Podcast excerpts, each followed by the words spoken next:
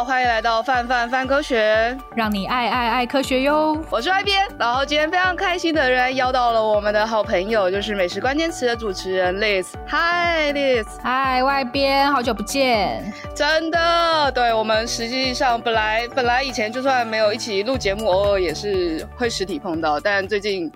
都没有碰到过了，所以真的是好久不见了。真的，隔着萤幕看到你。真的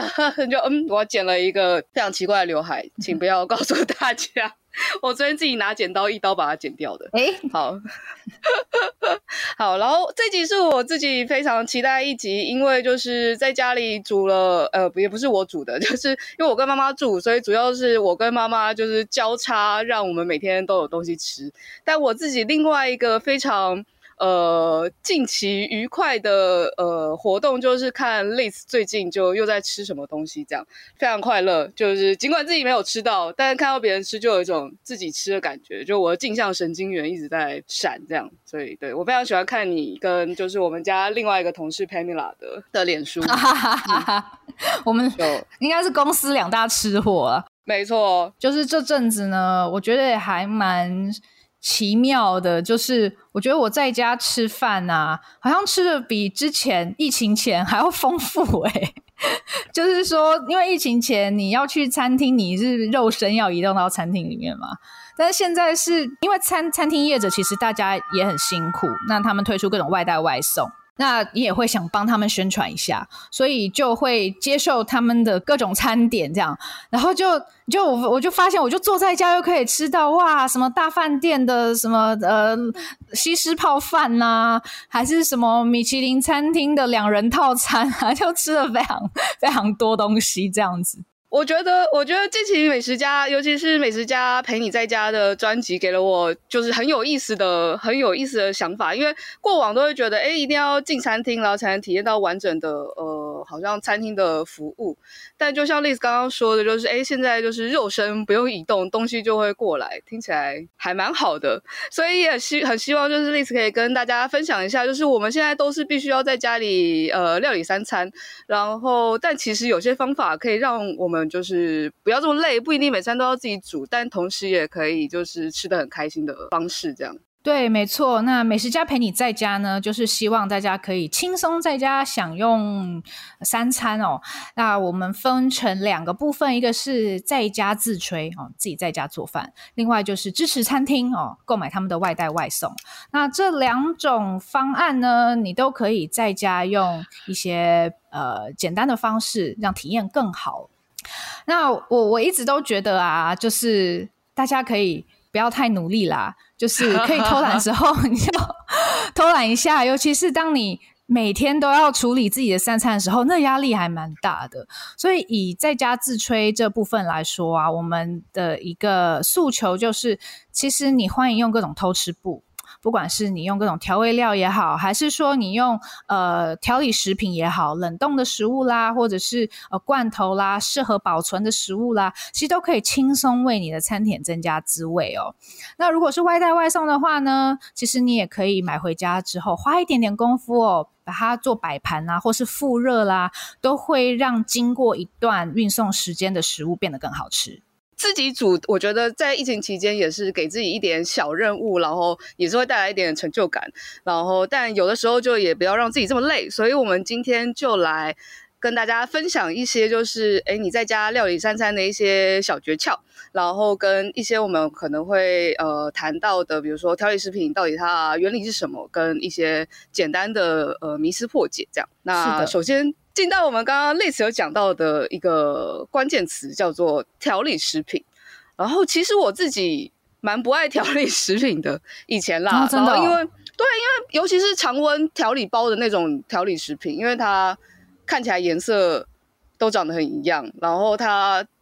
吃到的东西已经不是这个东西原本的味道，然后它就会让我觉得呃有点纠结，呃好像有点不太好吃。我懂，其实以前确实会有很多不好的体验啦，但是我觉得现在加工技术越来越进步，其实我也吃到不少还原程度很高的调理食品，诶，呃，尤其是冷冻的，而且现现在有一些业者会跟知名主厨合作嘛，啊，那他们推出的，对，对，其实他们都推出的商品，我都觉得，诶有惊艳到哎、欸，竟然真的其实和餐厅吃到，或者是说你自己煮，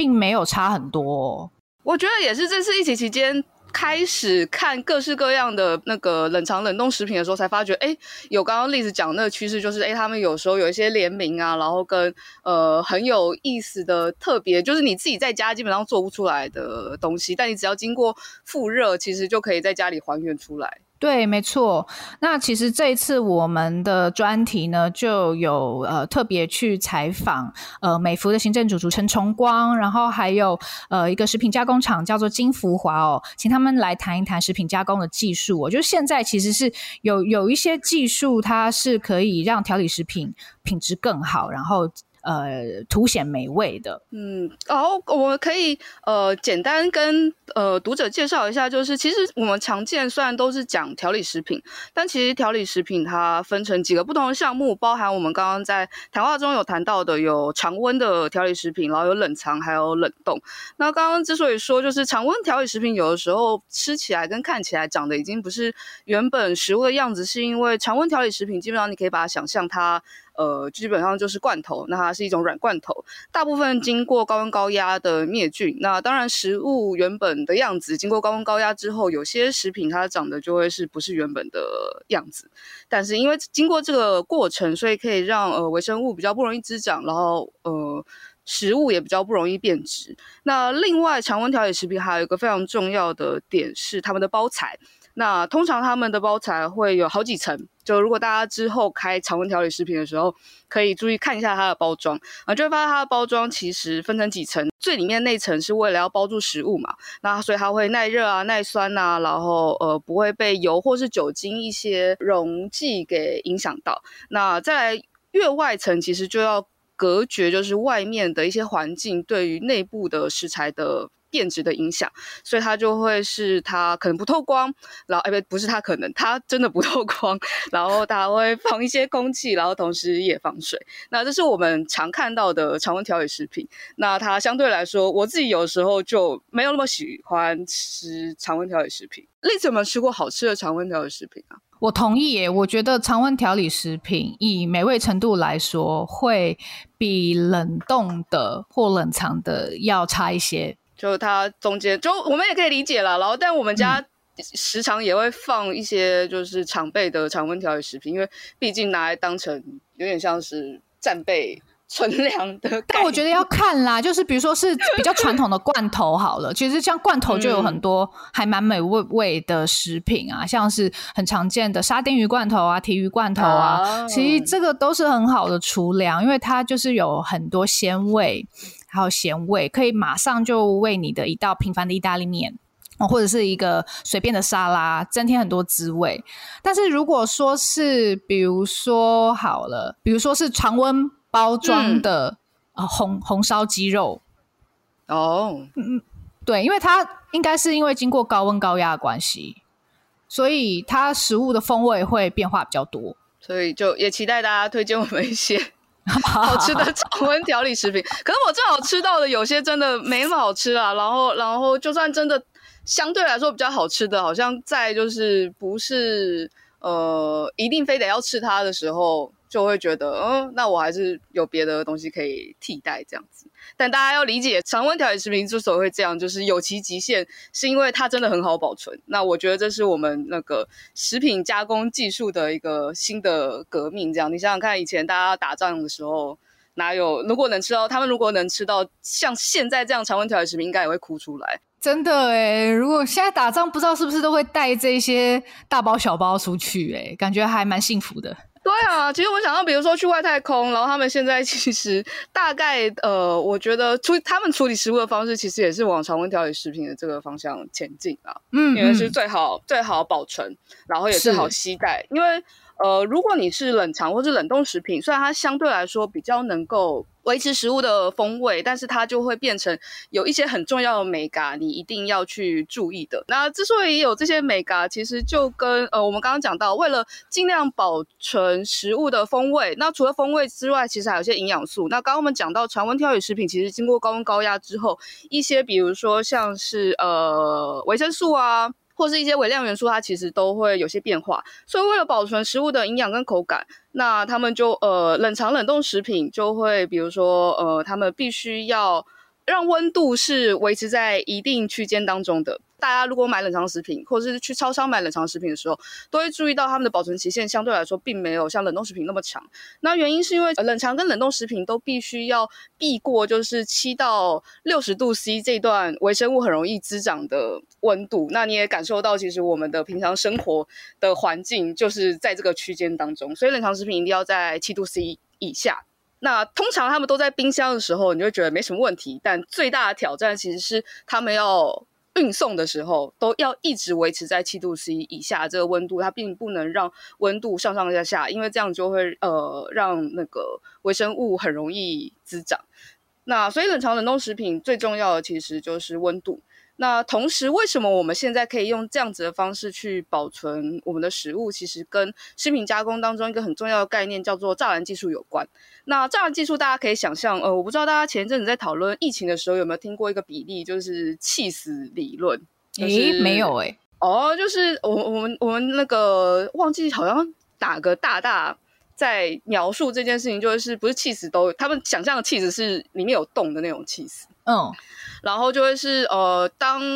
你不一定每一层都要拦得非常实，就是都是没有洞的样子。但只要你有洞的地方，下面有碰到没有洞的地方，那相对来说它就不会，它就不会成为一个破口。但当你洞比较大的时候，那它有可能就有机会呃整个掉下去。那哦 呃，基本上呃冷藏冷冻食品的食品加工技术的概念有点像这样，因为我们最大的目的是为了让食物不要坏掉，但我们又为了要保存它的营养跟口感，让它就是必须不是像刚刚那样子常温食调诶常温调理食品的处理方式，所以他们就会透过栅栏技术，也就是一层一层，就是把呃食呃微生物可能生长或是让食物可能坏掉的一些条件给呃控制住，然后让它不会坏掉，但同时又可以保存食物的营养。那这些几个重要的呃关键节点，包含我们刚刚讲到温度，然后或者是水活性啊、pH 值，或者是呃不一样的保存条件。所以大家买到就是这些调理食品的时候，其实可以多注意看一下，诶，它的保存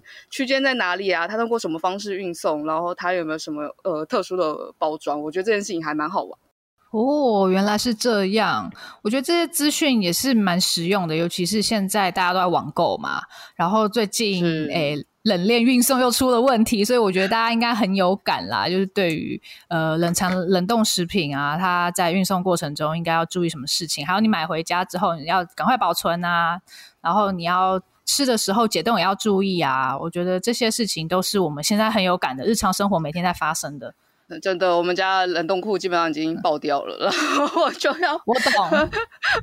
我几乎每天都在整理冰箱，不要塞这么满，塞这么满，食物就会容易坏 掉。它现在连那个不是有的冰箱，就我们家的冰箱是有那一层可以就是急速冷冻肉的那一格，哦、那个那个很好用。对对，那个现在变成了冷冻库的延伸。那历史通常会怎么选？怎么样子去挑选比较好吃的冷藏冷冻食品？嗯，我觉得我还是会看一下成分表啦。哦，那当然，嗯，我觉得也不是说它添加物很多就一定不好。嗯，其实添加物就是一个容量的问题嘛。你只要是在法规合许的容量内，我不认为这个产品就是不好的。但我自己在挑选的时候，还是会看一下这个产品的诉求，还有它的成分。嗯、那如果它的成分呢，诶看起来嗯蛮简单的，都是原本的食材、天然的原料，嗯，嗯然后呃，它的食材是有挑选过的，因为其实调理食品要好吃的一个重点是你的原食材要好，你的原食材要好，呃，其实你做出来的调理食品就会比较好吃。所以，如果这一个厂商，哦、如果这个厂商假设它是本来就有卖生鲜食材的，它食材其实还蛮有名的，嗯，那他做出来的调理食品，呃，理论上也会比较有保证。哦、那另外还有就是。当然，以我呃，就是热爱追 追逐名厨的习性来说，呃，如果是有跟名厨合作的商品，我也会想要试试看，因为我知道这些厨师他其实对于味道是很有要求的。那当然，我知道他们在跟这样子的厂商合作的时候，不免还是要有所妥协，因为食品加工，你就是为了刚刚以上诸种因素，嗯、你必须要可能稍微放弃一些对于味道的追求，但是他们还是希望可以兼顾，所以通常和名厨合作的商品，呃，我觉得美味的程度也会比较高，大概是这样。你会觉得就是会有这样的趋势吗？就会是因为现在大家呃，疫情期这一段疫情其实让大家开始呃想一些其实之前没有想过的事情。那之前可能本来就是一些比如说联名合作，或者是大家都可以去餐厅吃，就不会想说一定什么东西一定非得要用调理食品的方式处理。但这段期间大家都关在家里，然后又可能需要透过运送方式才能吃到这些好吃的东西的时候，会不会有一些本来不会想要往调理食品方向走的一些厂商，或是呃厨师们开始会想这件事情。有很多人在想，那一方面是因为餐饮产业受到很严重的冲击，呃，嗯、很多独立餐厅它本身的营业模式就是内用，它可能原本就算有做外带，也不是它主要的营收来源，然后或者是它是非常强调现场体验的餐厅。那当它不能内用的时候，呃，它的营收真的可能就掉到原本三成以下了，呃，很很惨的，甚至就是真的只有一成。嗯、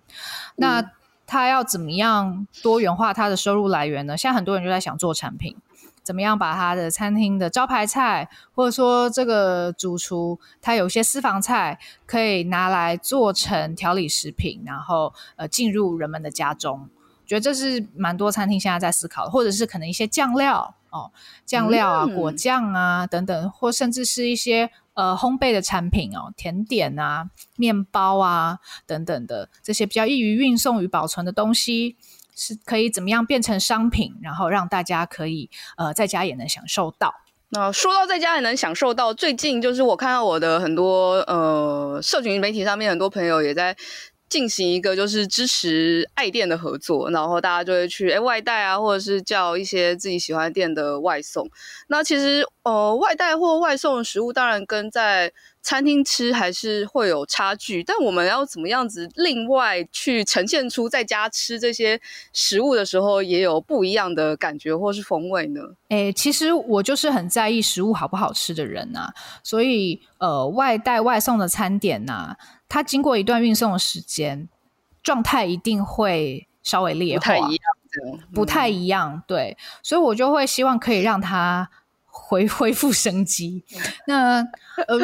通常其实你就从点菜，你就可以开始判断哪些菜色适不适合运送。哦，比如说，呃、比如说那种热的汤面呐、啊，哦，就是面食类的，啊、我觉得。对，通常就比较不适合运送，但是也有些餐厅它会研研发出特殊的面条，比如说这个面条它特别粗哦，或是它用了呃筋性特别好的面粉，哦、那可能也可以改善这样子的缺点啦。哦、但是大原则是，我觉得像这一种你最好要趁热吃的东西哦，可能就不太不太适合。所以以我觉得凉拌菜会比较好，那或者是说一些炖菜哦，嗯、因为肉你就是很怕老嘛。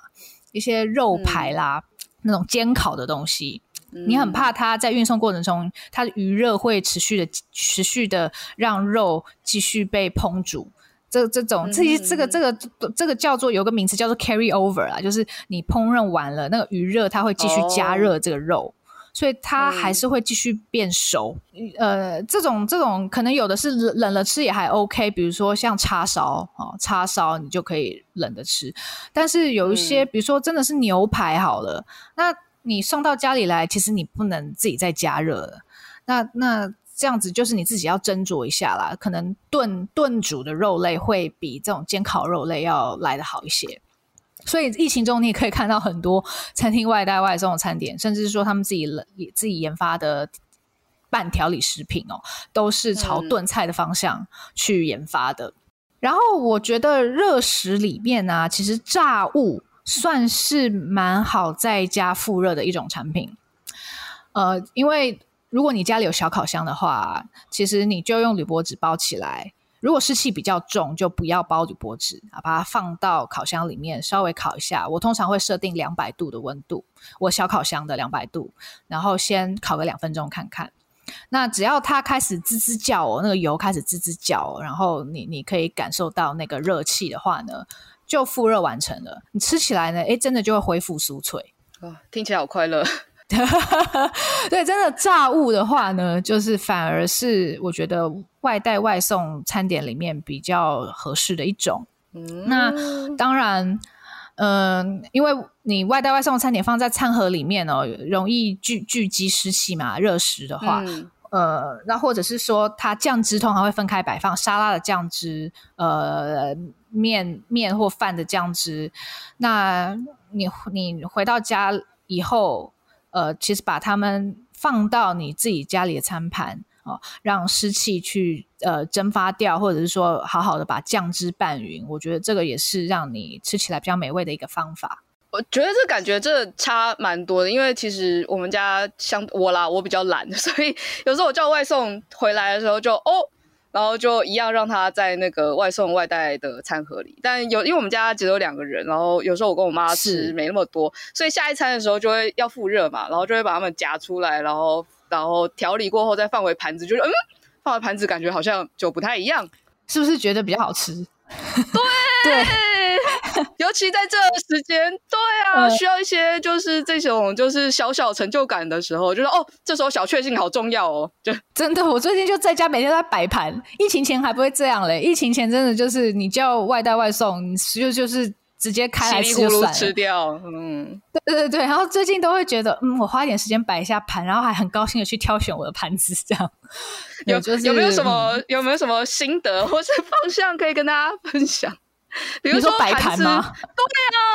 因为你知道后来就是开始就开始，我跟我妈就开始在翻家里有没有什么漂亮可爱的盘子。真的，我跟你说，疫情中反而会很想要买盘子。哎、欸，我我我我觉得，当然大家家里的呃餐餐具都不一样啦，但是我会希望餐桌上可能尽量会有有的是。呃，长形的，有的是圆形的，有的是方形的，然后有的是小波、小皿等等的，就是会有一些形状上面的变化。Oh. 然后材质也是一样，你未必要用一整套一样的，有的时候不同的花纹，然后或者是不同的材质。比如说，呃，现在夏天嘛，你可以用一些玻璃的器皿，再搭配你原本的陶器或瓷器。呃，或者是说，有些菜其实它就是颜色。很单调，比如说炸物，可能就是你知道，就是炸的那个土黄色、咖啡色的样子哦，或者是说炖菜，可能咖喱，你知道它就是一大盘，呃，这个看起来暗深暗暗暗狗狗的同一个颜色都同一个颜色，对，都同一个颜色，那你可能就是用一些有花纹的器皿去烘托它啊，看起来就顺眼很多，这样。哦，就我有在美食家上面看到 meal kit，就是料理懒人包，然后就会有点好奇，因为这是平常我们好像比较不会碰到的呃食物类型，然后不知道可不可以请你简单的分享一下，就是什么是料呃餐厅推出的所谓这种料理懒人包是什么样子的东西，然后它可以怎么样子处理？好，嗯、呃、，Meal Kit 料理懒人包，它其实是在国外已经行之有年的一种产品哦。那它是介于，呃，我我我想它是，呃呃，以自给自足的程度来说，它介于外送跟自己煮之间，因为它是一个呃食材加上料理半成品的组合。所以假设哈，我今天我要做一道。培根起司蛋面好了，那一个这样子的组合里面呢，它就会附给你生的面条哦，干干燥的意大利面哦，然后还有呃调好的呃培根蛋汁哦，还有另外附上起司跟黑胡椒，让你最后撒上去这样，所以它还是会牵涉到一点点的料理步骤，但是又比你从头开始做一道菜要省事要简单。那这个这个 meal kit 呢，其实在国外它也有点像是一种诶、省时间啦，就是让你可以快速上菜的的一种工具。呃，可能有的人他呃一周也许是会订个呃两三餐的 meal kit 哦，那他收到下班回家收到就可以三十分钟内完成了三道菜，这样也也是有这样子的产品哦。那在疫情中呢？呃，因为大家都待在家嘛，那每天做饭也很累，所以 Meal Kit 在在呃美国或是甚至在日本啊。都卖的蛮好，欧洲也是，就是他们的业绩在疫情中，诶就有大幅的成长，因为大家都在找那个自己在家做饭的新新的方案哦，可以拯救这个已经煮到不知道该煮什么的家庭主夫主妇。那这样子的风潮呢，确实台湾最近也开始有业者注意到了。那在疫情前，Milkit 没有什么人在做啦，呃，有一些零零星星的业者，但是在疫情后呢，呃，有一些餐厅他在想能够提供什么不一样的产品给他客人的时候，就想他们就有人想到了，诶，干脆来做 Meal Kit。那我觉得餐厅做 Meal Kit，呃，一个考量点是传统的外带外送，如我们刚刚所讲哦，餐点在运送过程之中，它的状态会改变。那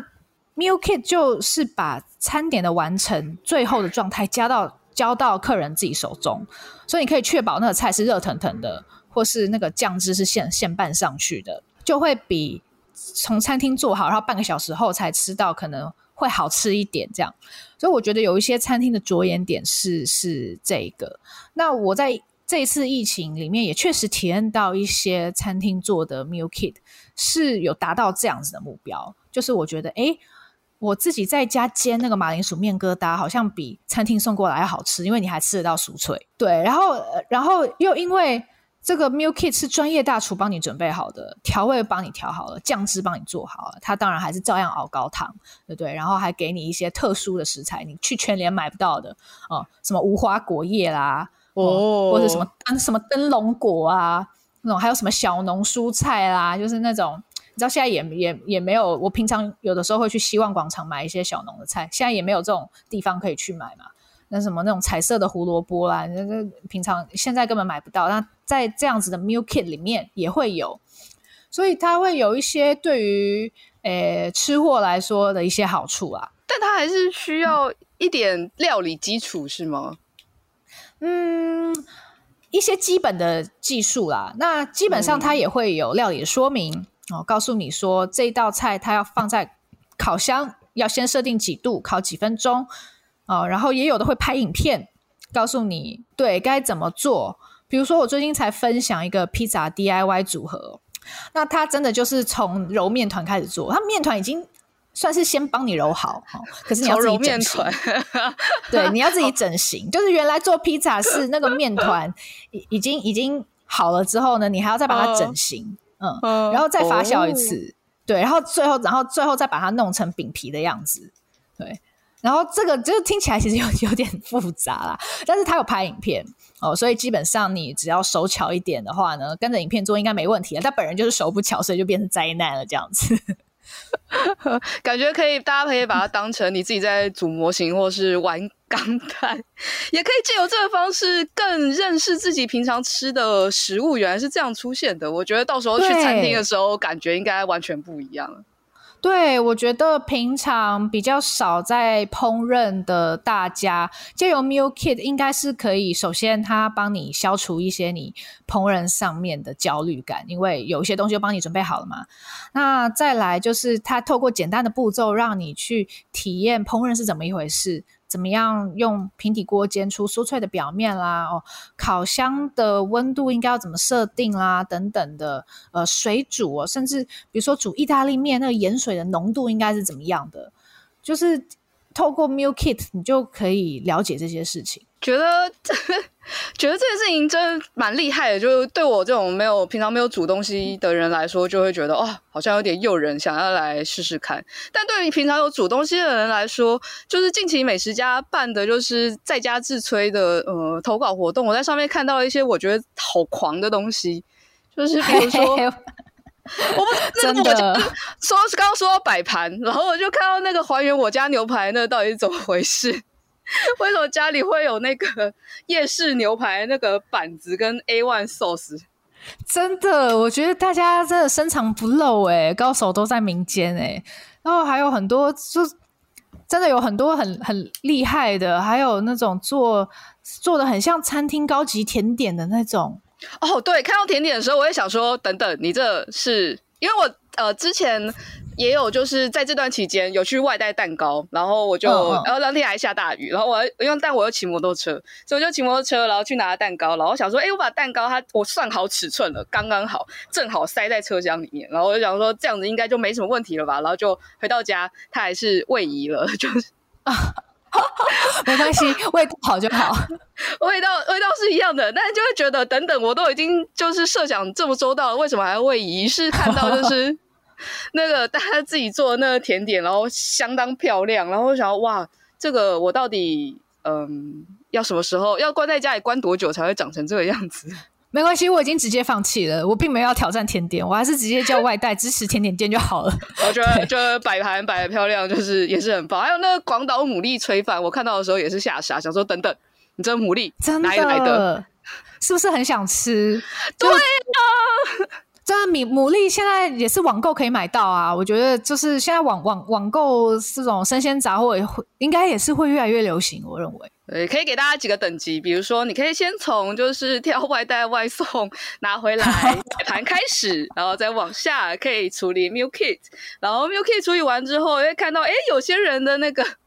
那个呃食物跟跟菜单好像很不错，然后再开始慢慢一步一步从挑食材啊往下开始。那呃，在这次的专题当中，我有看到 Liz 有写一篇调味料的文章，就会觉得，哎。这个切角是我们平平常不会想到的切角，就是家里要常备一些什么调味料，会让就是煮饭的时候更快乐一点。哦，你知道这这篇文章的来由，就是像我这种啊，就是有点挑嘴，可是厨艺又不怎么样的人呐、在家都是很需要这些调味料，有没有？那。呃，一方面也是我自己会很好奇调味料味道啦，所以有时候看到就买啊，然后有些新奇的产品就会就会想要试试看呐、啊。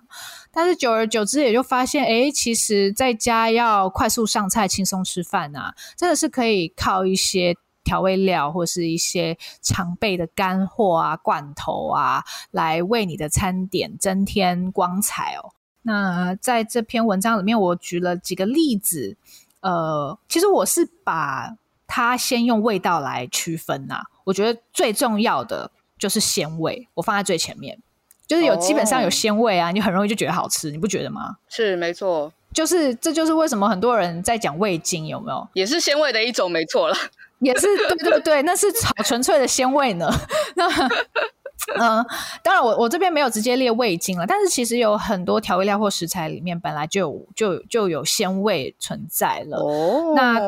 这边要讲一下科学嘛，因为毕竟是泛科学的 节目。可以，我们味精吗？就是刚刚我们讲到的鲜味，就是被称为呃，我记得好像应该是无妈无妈米，然后是一个对无妈米，对对，是一个呃开始应该是一个呃日本的科学家，他先从就是我们刚刚讲到的鲜味是先从昆布。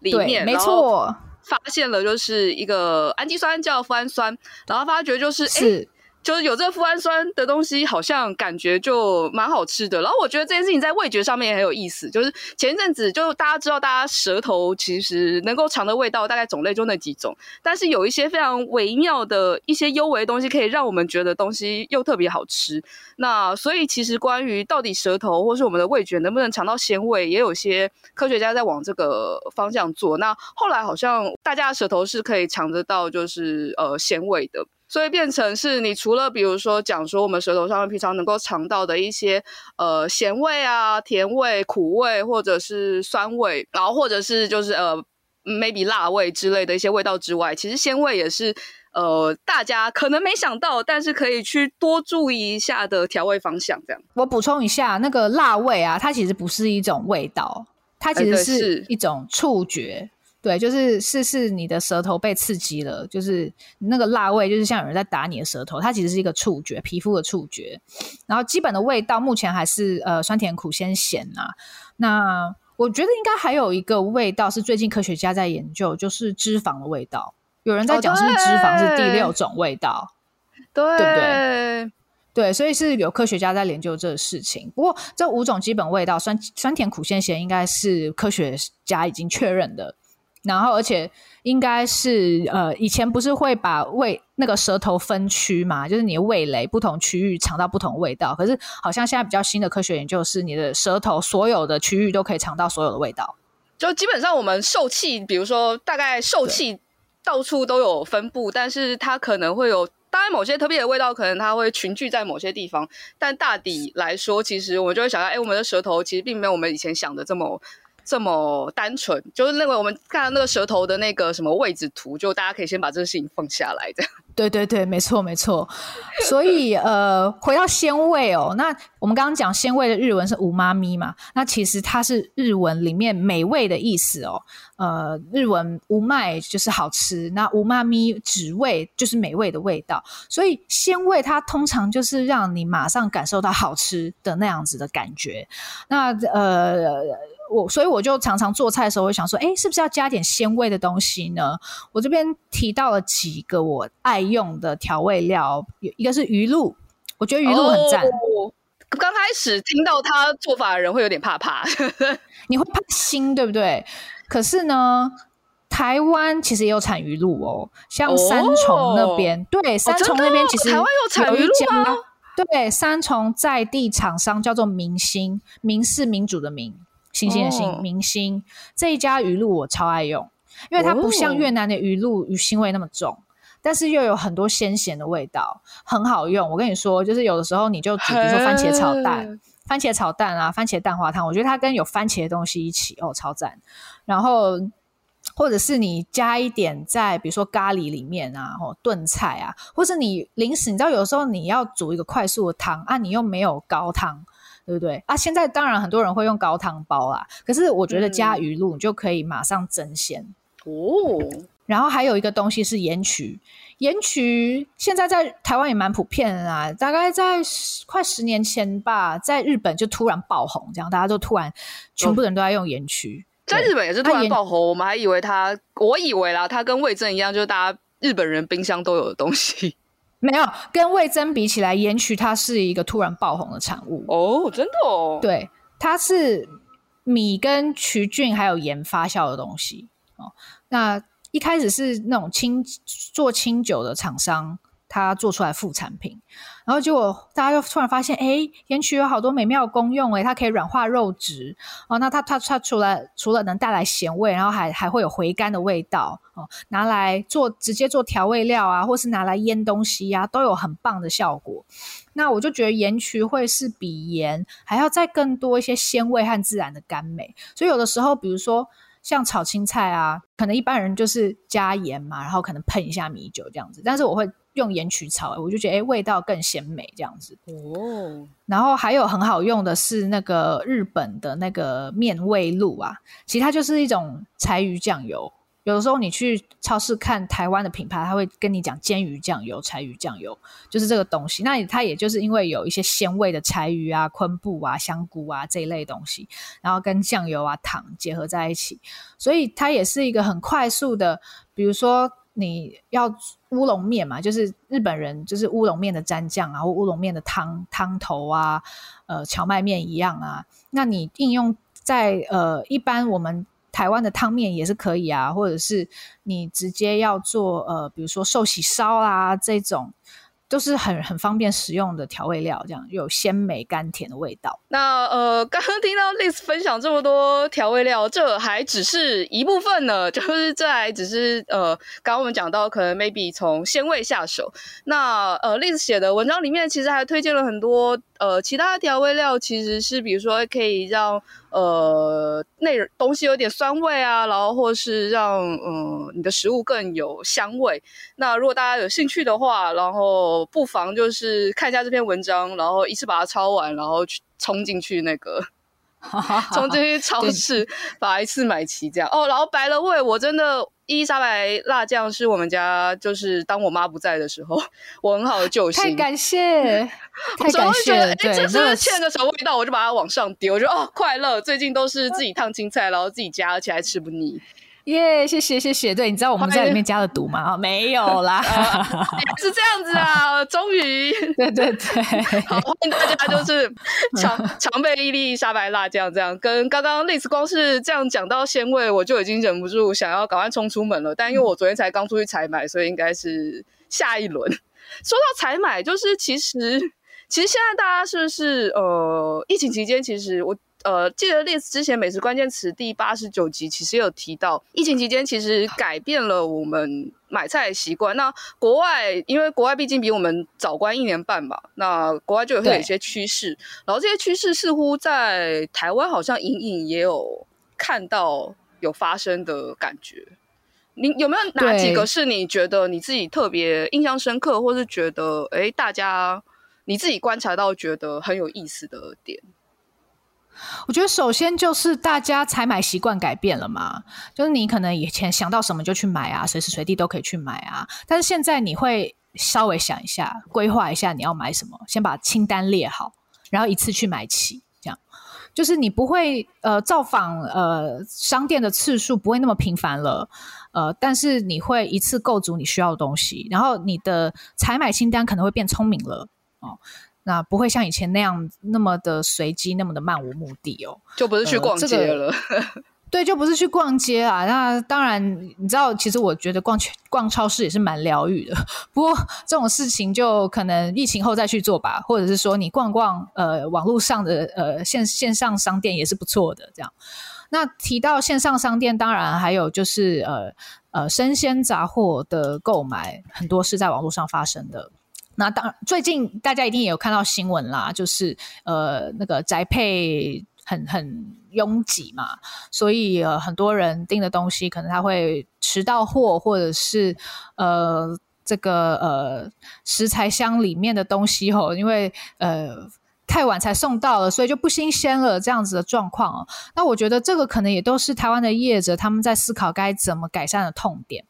呃，最近我才看到一些例子，就是欧洲有那种快速生鲜杂货外送，嗯、就是十分钟内你就可以送到，就可以送到你家，我觉得超神奇的。就是我今天如果我临时欠一把葱，我就直接用手机按一按，然后十分钟后我就可以开门取货。这是魔法吗？真的，是不是觉得是什么黑科技这样子？呃，传送门。真的，那确实欧洲像那个呃德国啊、英国啊都有出现这样子的业者哦。那他们其实做法就是，他们有很多迷你仓啊，嗯、或者是说叫 dark store 黑暗商店，就是它其实是专门出货用的，呃，没没不是让你可以实实体去购买的。然后它就是用这种迷你仓啊，分布在各个社区，然后并且它有雇自己的外送员，然后就可以很呃，因为迷你仓就是分布在你家附近的社区嘛，然后自己外送员就可以很快去取货，然后把把东西送到你家。那我不知道台湾未来会不会出现这样子的生鲜杂货厂商呢？或者是现有的，是不是可以往这个方向迈进呢？我觉得好像还蛮值得期待的。对啊，有种感觉，好像本来我们原本的生活方式没什么问题的时候，好像就这样继续进行，但觉得近期有一种加速演化的感觉。对，就疫情其实真的会造成一些习惯的改变啦。那。但是我觉得，就是它也是会不断的动态的发展的。像先前，比如说国外餐厅都不能内用的时候，那就很多人订外带外送啊。然后呃，看到第三方外送平台业绩爆发嘛，然后也有很多餐厅自己在做呃外带外送，想要自己建立自己的外带外外送的方式哦。然后你也可以看到餐厅的营收确实就是外带外送的餐点就是占了五成以上。但是现在，嗯、呃，开始解封，然后很多餐厅恢复正常的内用之后，其实你会看到，即便外带外送依旧强劲，它没有那么快下来，可是餐厅内用有再回来。那我不知道，就是像这种生鲜杂货的购买啊，也许它会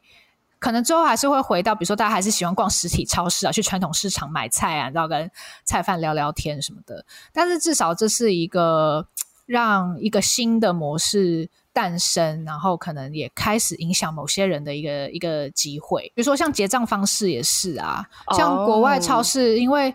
他希望尽量零接触嘛，然后他就有那种 app 是你可以一边扫商品就一一边结账，在 app 上面，我觉得这也很聪明啊。对啊，或者他增设更多的无人柜台、无人结账柜台哦。然后也为了避免那个呃，因为社交距离的关系，所以他就扩大他的走道。嗯、对、啊哦，这些这些改变，商店其实也有些变化，对，对都有些变化。对，那我觉得他们愿意投资在这种比较硬体上面的呃建设啊，就代表他们认为这个变化是会比较长期的，是会留下来的。不然，的确有些会觉得，哎，可能是短时短时间内，在这段期间，为了呃应急才出现的需求。但有些变化，如果当就是呃产业觉得，哎，这应该就是个趋势，然后它会让不论是就是呃让模式变更好，或者是它其实相对来说比较节省成本，那它可能就会开始有一些比较实际上面硬体上面的改变，这样子。对啊，那包括最近呃冷链宅配也是啊，就是真的一时爆量，然后大家都怨声载道嘛。那是不是真的业者就可以想出方法来解决呢？就是也许之后我们真的就是呃宅配就更便利了，然后甚至也能像我们刚刚提到的十分钟呃买菜就送到这样这样的事情发生。对啊，就是相对来说，现在这段期间比较是阵痛期啦。毕竟，毕竟整个产业链你要，嗯，硬在这么短时间内就立马改善这件事情，不论在哪里都不太可能会发生。呃，是的，是的，需要一些时间。我也看到我妈她买菜上面有一些改变跟变化，比如说，可能刚开始还会是比较就是哦，我们就呃进去市场内，然后速战速决，然后到后来她开始买蔬菜箱。就那阵子，我们家应该一个礼拜就会出现个大概一两次的蔬菜箱。非常惊人哦！因为我们只有两个人，我不知道为什么会有这么多蔬菜箱。然后因为蔬菜箱，大家蔬菜箱有的都非常贴心，他都会想说，就是你在这样子的配给量当中，就是大概就是营养均衡，根茎类、叶菜类，然后就会发觉，嗯，不能自己选，跟嗯辣椒有点多。然后后来我妈就开始在线上购物，然后挑她自己要买的东西，然后她又开始挑就是厂商，然后就看到哦。家母正在进行一个演化的动作，蛮有意思的。对耶，我正想说，你妈妈正在进化，我觉得还蛮厉害的哎。对，就觉得呃很有趣。他开始从，然后他开始，他开始就会说，就是因为有我们，比如说开始买蔬菜箱的时候，很多蔬菜箱其实就是小农跟有机。然后他刚开始还会念说，就是哦，这个菜怎么这么贵？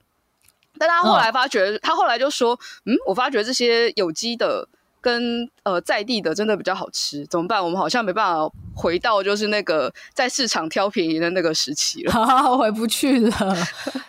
但是我觉得确实啦，那种有机的呃，可能它也会在冰箱里面保存的比较好哦。真的，就是相对来说，的确、嗯，呃，只要它运送过程当中没有出呃，就冷链，基本上如果是稳定的话。也发现，就是其实蛮多菜，它相对来说，它在冰箱当中可以放的时间，就会比我们之前自己去有些啦，比我们自己去市场上面挑的还要来的保存现在更久，然后状况也还蛮好的。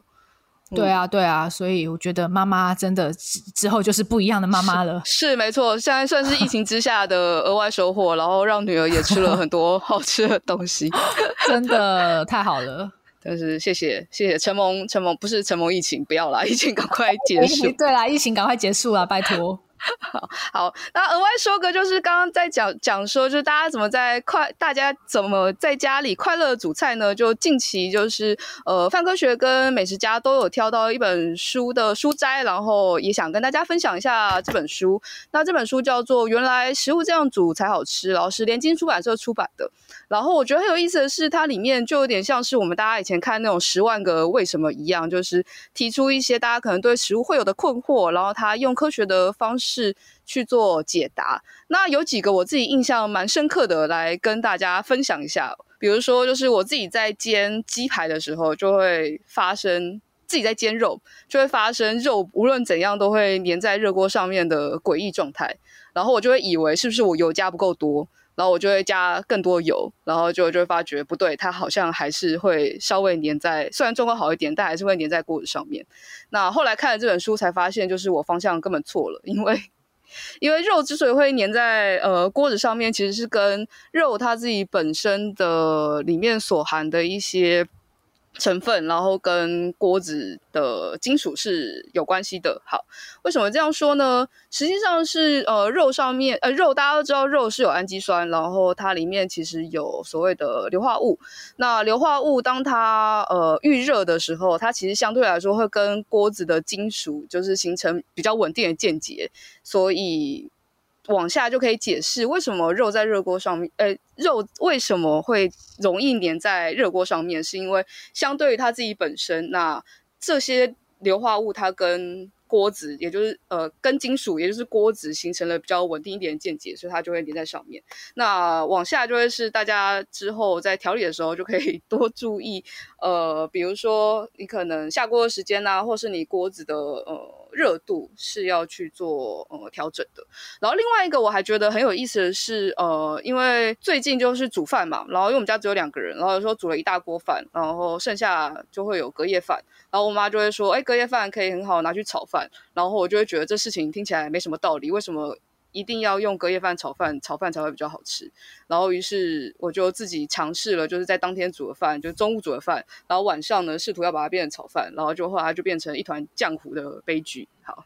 那之所以为什么炒饭一定要有隔夜饭，其实也跟呃饭自己本身的特性有关。那我们知道刚煮完饭，它相对来说水分一定比较多嘛。那它放了一个放了一个晚上之后，它其实比较它其实会产生抗性淀粉。那其实产生的那个抗性淀粉才会让我们往下要在做炒饭的时候，让炒饭是比较可以粒粒分明，而不会全部勾在一起。所以呃，大家如果想要知道类似像这样子的一些厨艺或者食物的冷知识的话，可以欢迎参考这本书。原来是抗性淀粉啊，没错。然后，但我自己觉得，比如说看那个中华一番的时候，也会看到他们很刻意的要把饭放隔夜，觉得非常之不解。然后就哦，原来是这个样子。